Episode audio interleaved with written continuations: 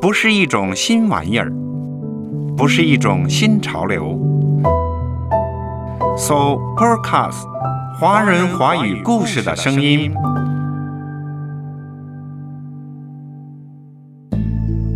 只有决定相信理想世界的存在，人生才能从浮游式的无谓的漂流变成值得的追寻。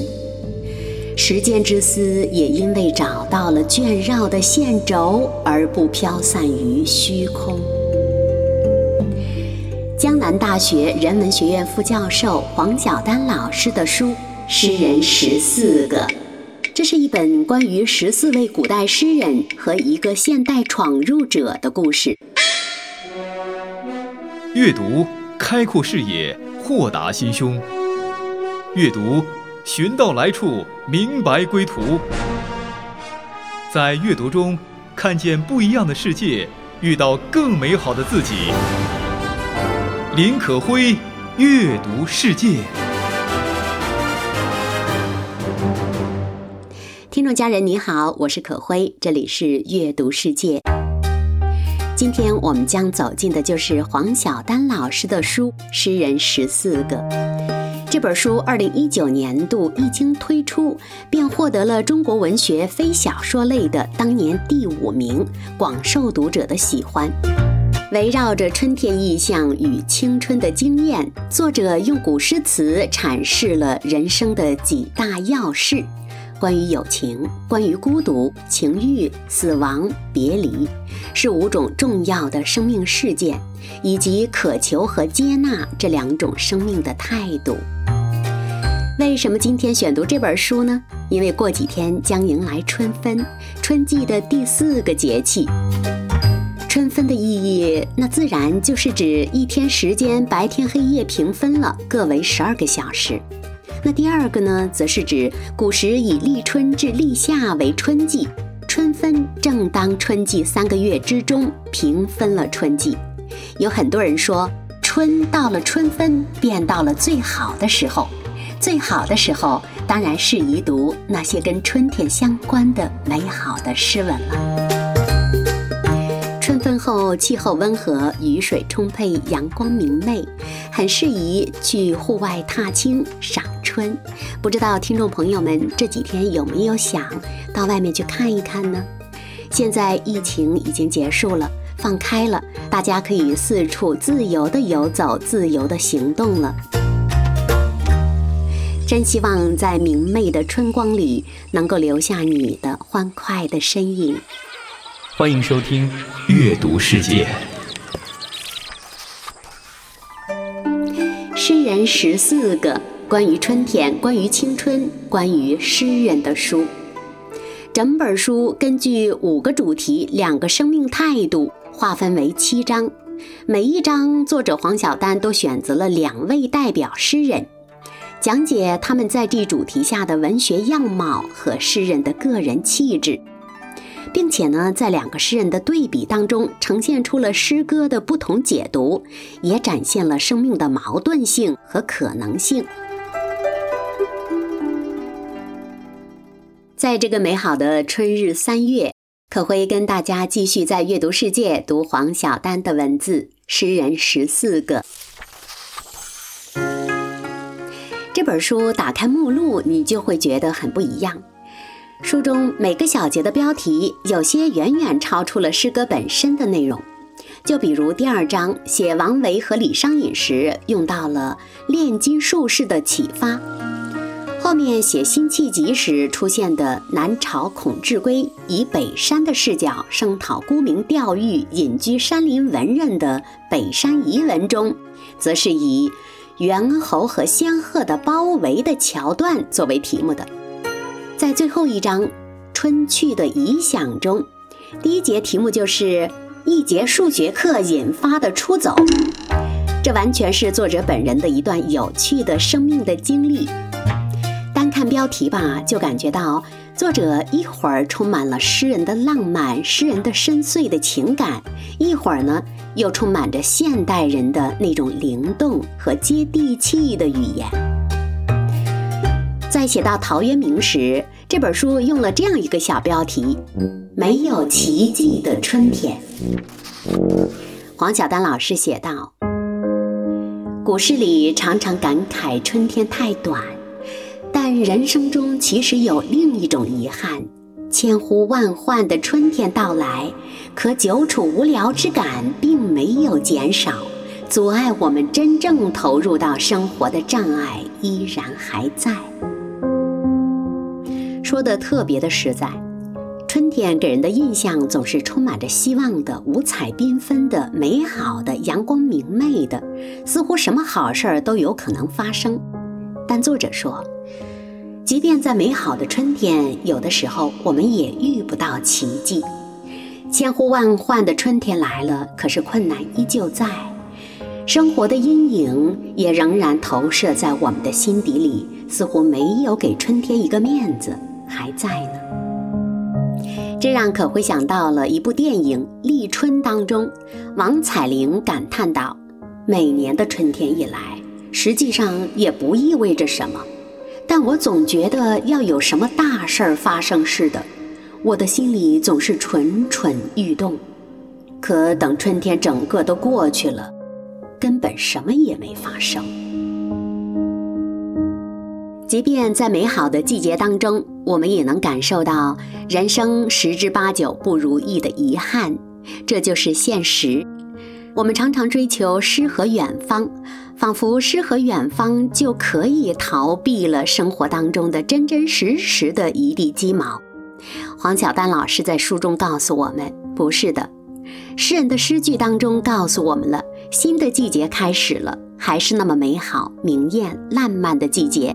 还是赐予人们无限希望的季节，在这样的季节里，希望总是可以盖过失望的。说到三月，这对可辉来说是比较曲折的一个月，因为疫情好几年没有回家，再次回来发现父母亲不仅变老了，身体大不如从前。父亲的肺炎依然没有好，整夜的咳嗽。母亲的脚距骨严重受损受伤，无法正常行走，加上两个膝盖骨的磨损，使得她完全无法正常行走了，要接受手术。可是疫情刚刚放开后，医院里人满为患，家中只有可辉能带两位老人家去医院看病。在整个三月，本是阳春三月，无比美好的季节。可是没能出外去闲散的、充满娱乐情怀的走一走、赏赏春、看看花儿，而是频繁地奔走于几家医院。这些事情在黄晓丹老师的书中可以得到化解，在他笔下的诗人和诗句当中，会感受到我们可以用更广阔的视野来看当下的生活。生活一地鸡毛。充满困难，但是诗心仍然存在。这样的话，我们依然可以在一瞥之间感受到阳光的温暖，在一瞥之间感受到春花的灿烂，在一低头之间看到翠绿的树叶映着阳光，光影点点。若带着诗人的情怀，用更加广阔的视野看生活当中的许多事情，其实不值得一提，即便它实实在在地砸在每个人的身上。我想，这是读这本书的时候一个很大的一个体会和一个感受。那种生活可以永远很轻松，那一种安稳。没有暗藏漩涡。即便失望绕在心头，我们仍然可以仰起头去看阳光。没有什么能够阻拦我们去看光明的美好的东西。事实上，那美好的光，那温暖的光源，一直都在我们的头上。它照射着我们，看顾着我们，也抚慰着我们。都让我很想去看看。开始学会飞天真蔚蓝就让迎面的风把疑惑都吹散人笨拙的飞不回头不害怕不介意孤单谁不是独自去寻找未来？失望都会被自然和人间的热闹盖过去，但没关系，失望之后还是希望。我会记得沿途有多精彩。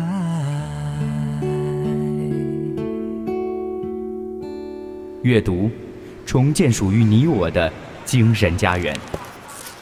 欢迎收听《阅读世界》。诗人十四个，作者黄晓丹老师。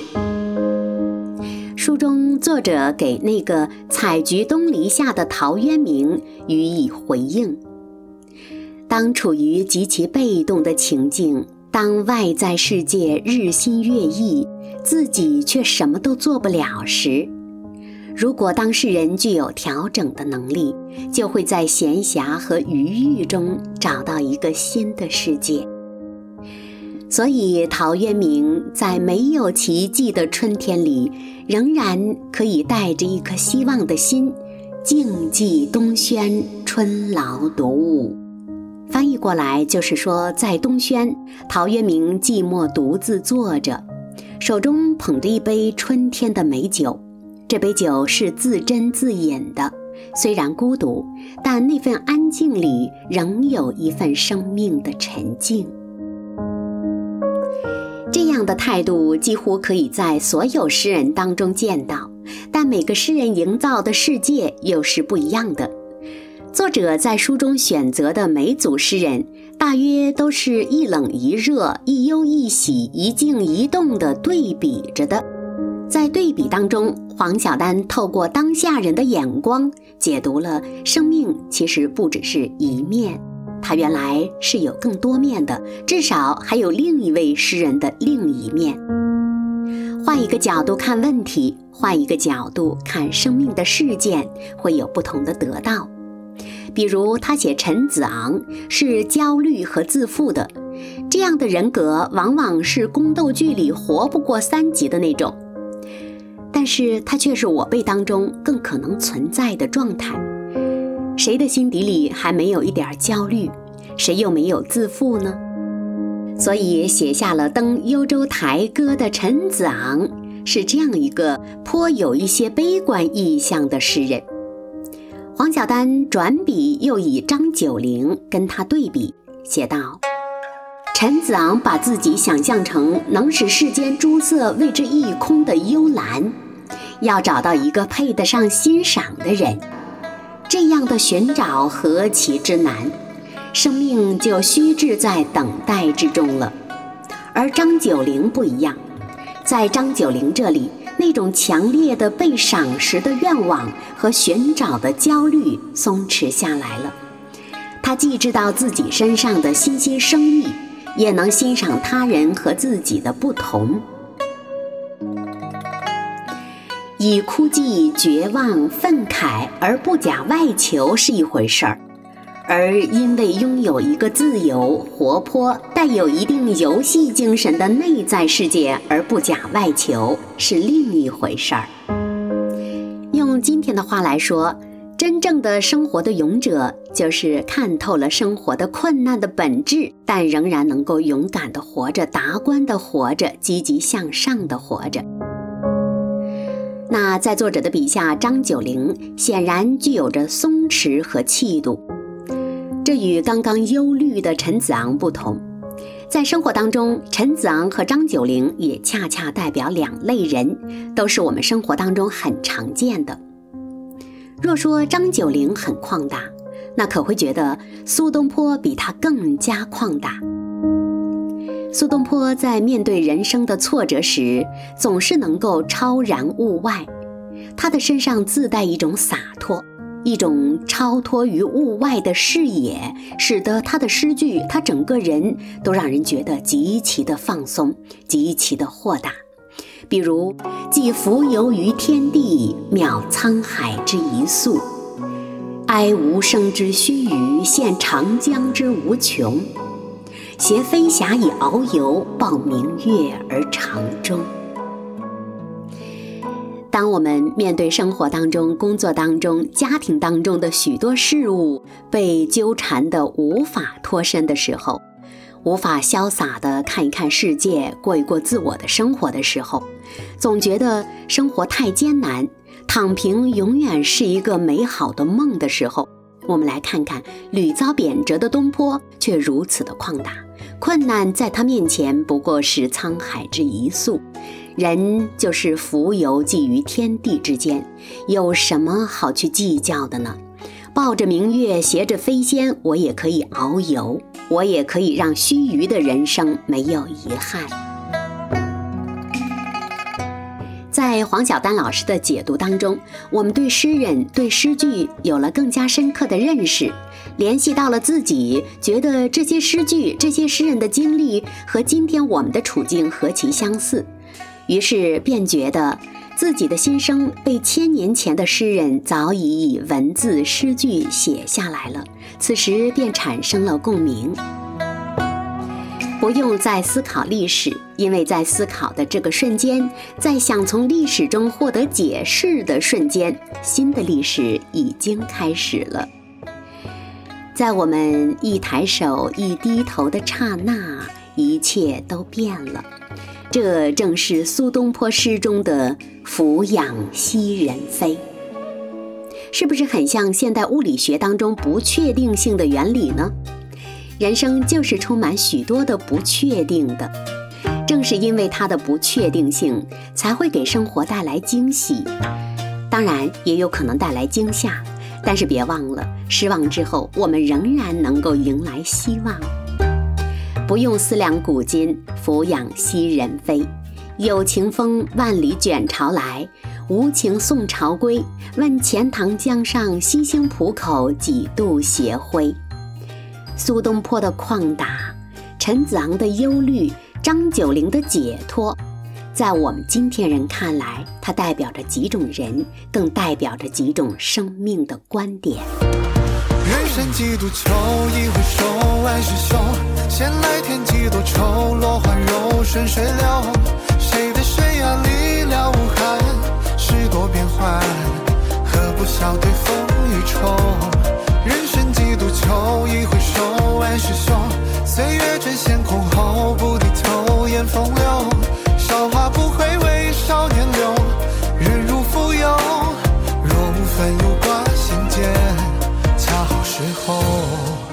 人生观决定着我们将过怎样的人生，这也许就是我们穿越古诗、穿越历史，再一次走进诗人的诗句，走进诗人的故事所体会到的与今天的丝丝扣扣的连结。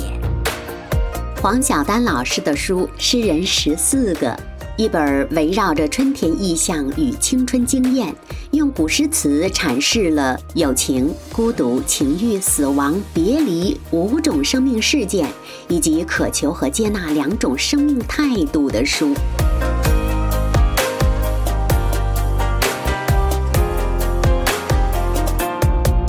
欢迎收听《阅读世界》，我们继续走进黄晓丹老师的书《诗人十四个》。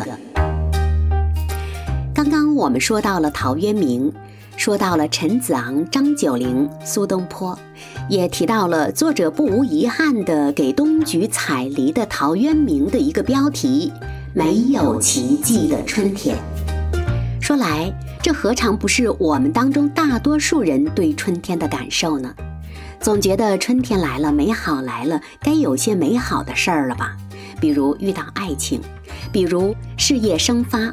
比如买了大房子，或者有其他的记忆，但是春天都过了大半了，似乎没什么奇迹发生，心底里阴阴晕晕的失望便萦绕着，不能解开。此时读诗人十四个。隔着历史看那些伟大的诗人，以及那个时代诞生出的伟大的诗句，与我们今天何其相似！心灵像被历史接纳了一般，感受到了一种穿越时空的抚慰。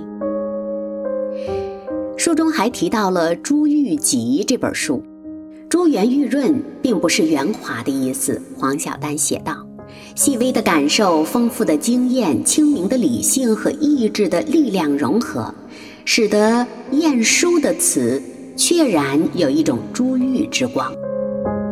在本书的结尾，黄晓丹来到了晏殊的词，这位做过宰相的词人，在写珠玉词时，也有着非同一般的情怀。黄晓丹说：“因为很多矛盾都与内在世界化解了，从外面看起来就是一个特别圆融饱满的人，像一颗珍珠。蚌并成珠，珍珠给人带来温润的感受，但是它自己却形成于刺痛之中。”晏殊，晏宰相给自己的诗集取名《珠玉集》，可以想象。那圆润的、饱满的形象底下，将是怎样的艰难而磨砺出的一种非凡的心智呢？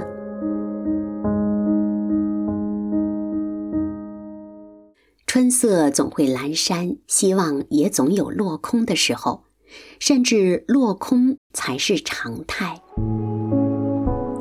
我们要在每一次落空中都怀着沮丧吗？还是到下一个春天结束时继续失望。黄晓丹说：“就算我不够幸运，但我也有算得上细微的感受，正在积攒的经验，向着清明靠近的理性，以及不断培植的意志。那失望就失望吧，落空就落空吧。”我不如就像接受春日终将逝去一样去接受它们吧。读到这儿的时候，很显然，作者从心理学的角度来看诗人的那种落寞，便用了接纳度过了此刻的坎境。黄晓丹在书中说，现代人处理自己人生困境的方法之一，就是去找一个心理咨询师。有时候，我觉得文学阅读也能起到类似的作用。诗人用作品呈现自身的困境和绝望，同时也将他们抵御绝望的能力灌注在了诗歌中。当我们在诗句中穿行，在文学中游走，体验到这些非常尖锐的痛苦时，又无时无刻不被富有人情味儿的智者所牵引、所陪伴。在这样的阅读体验当中，我们感受到了远远超过诗歌、超过诗人的生命的体验。等我们走出诗歌。过往生命中的伤痛，好像也获得了某种程度的疗愈。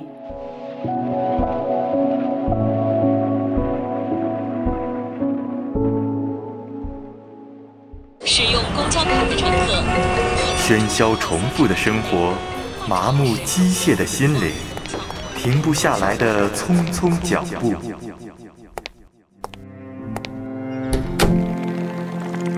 阅读。是心灵的呼吸，精神的突围。阅读世界，给灵魂片刻休整。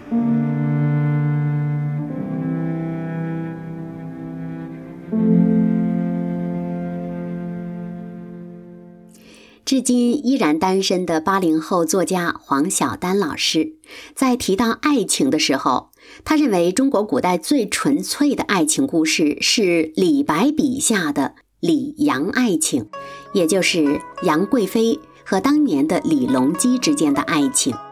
李白甚至为这份爱情写了三首《清平调》，诗中写到了“云想衣裳花想容，春风拂槛露华浓”等等。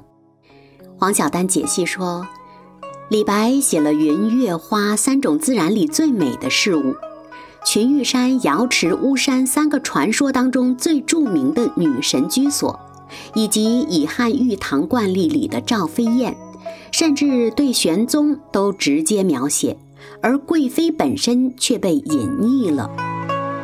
具体描写只能描写有限的美。而这种隐匿，则是唯一适合描述无限之美的方法，就像上帝的容貌隐匿在世界的背后。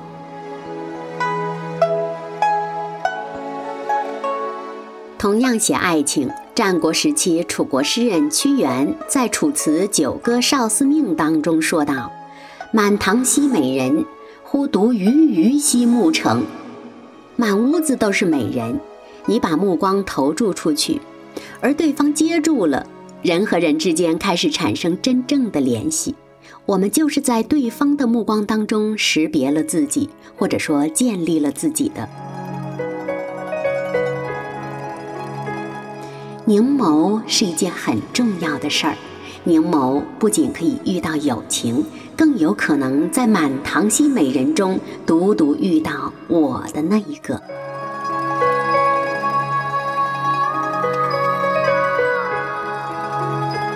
凝眸。是存在的意义，所以我们终生都在寻找一个可以凝住自己、静应自己的人。黄晓丹老师的解析太美了，凝眸是一件很重要的事。你把目光投入到哪里了呢？你凝眸之处是你想得到之人吗？在你凝眸之处找到了人存在的意义了吗？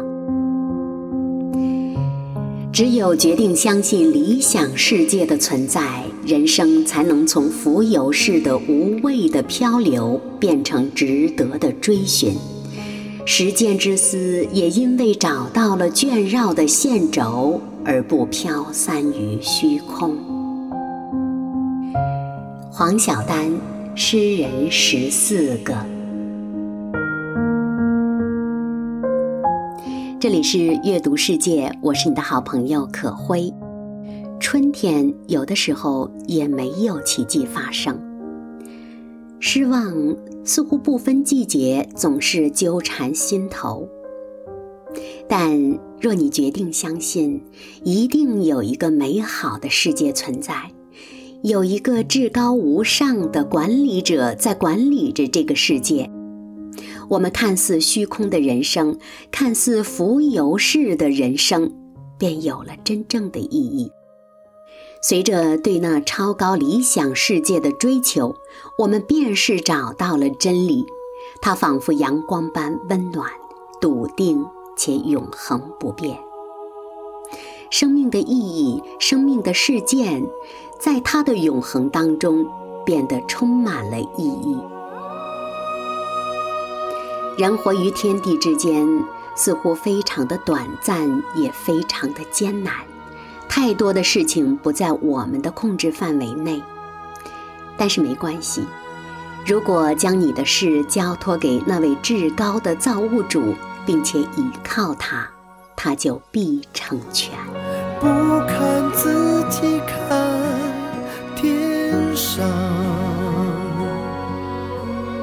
我就不会再忧伤，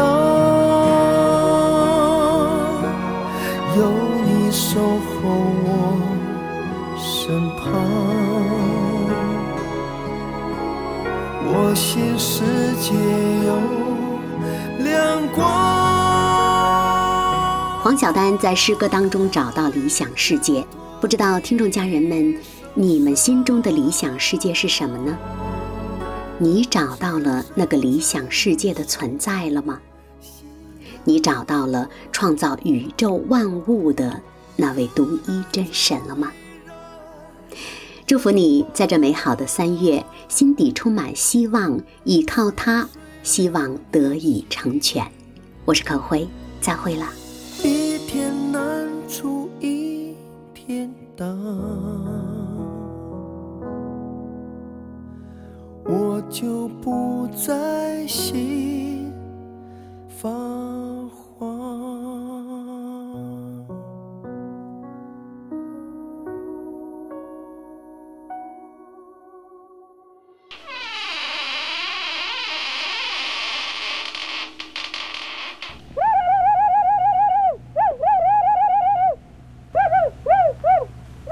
So Podcast，华人华语故事的声音。